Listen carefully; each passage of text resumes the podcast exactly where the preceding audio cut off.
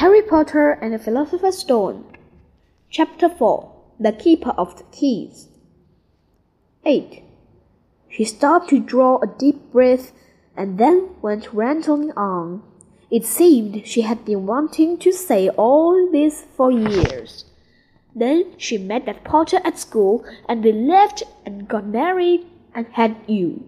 And of course I knew you'd be just the same, just as strange, just as as abnormal.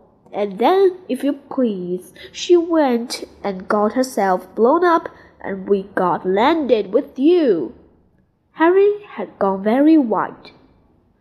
As soon as he found his voice, he said, Blown up? You told me they died in a car crash. Car crash? roared Hagrid, jumping up so angrily that the Dursleys scuttled back to their corner. How could a car crash kill Lily and James Potter? It's an outrage. A scandal! Harry Potter did not know his own story when every kid in our world knows his name. But why? What happened? Harry asked angrily. The anger faded from Hagrid's face. He looked suddenly anxious. I never expect this, he said in a low, worried voice. I had no idea when Dumbledore told me there might be trouble getting hold of you. How much you didn't know.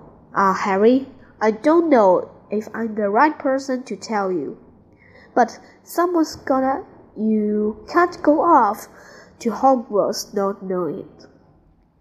He threw a dirty look at the Dursleys. Well, it's best you know as much as I can tell you, mind. I can't tell you everything. It's a great mystery, parts of it.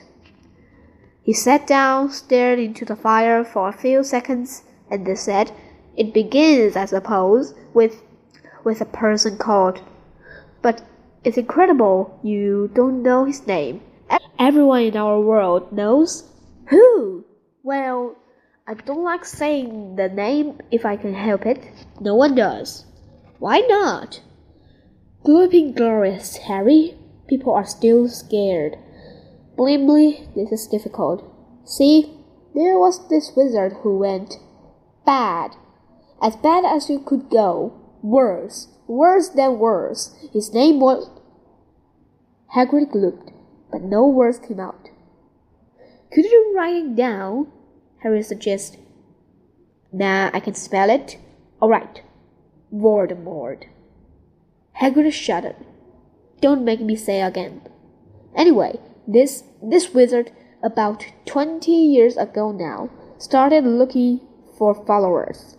Got them too. Some were afraid, some just wanted a bit his of his own power. Cause he was getting himself power, all right dark days, Harry. Didn't know who to trust.